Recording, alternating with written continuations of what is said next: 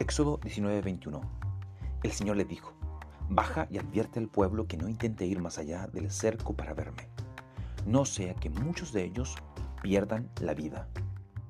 La curiosidad no solo mata a gatos, sino también a todo intruso que a la advertencia no hace caso. Muchas personas no saben de límites.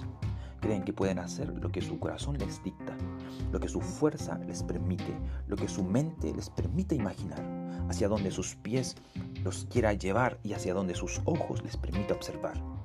Estas personas no hacen caso a los pares del tránsito, a la luz roja del semáforo, a las calles sin salidas, a las puertas cerradas, a los lugares restringidos, a las zonas de peligro. Y debido a que esta clase de personas hacen caso omiso a sus límites, no solo desprecian las advertencias, sino que además sufren las consecuencias de su estupidez.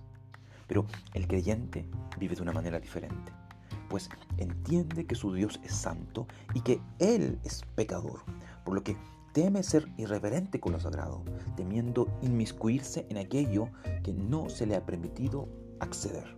Refrena lo amargo de su lengua, limita su mente a la palabra de Dios, restringe sus emociones a la voluntad divina, pues anhela la santidad y la comunión con su Señor antes que los caprichos de su corazón. ¿Qué debemos grabar en el corazón?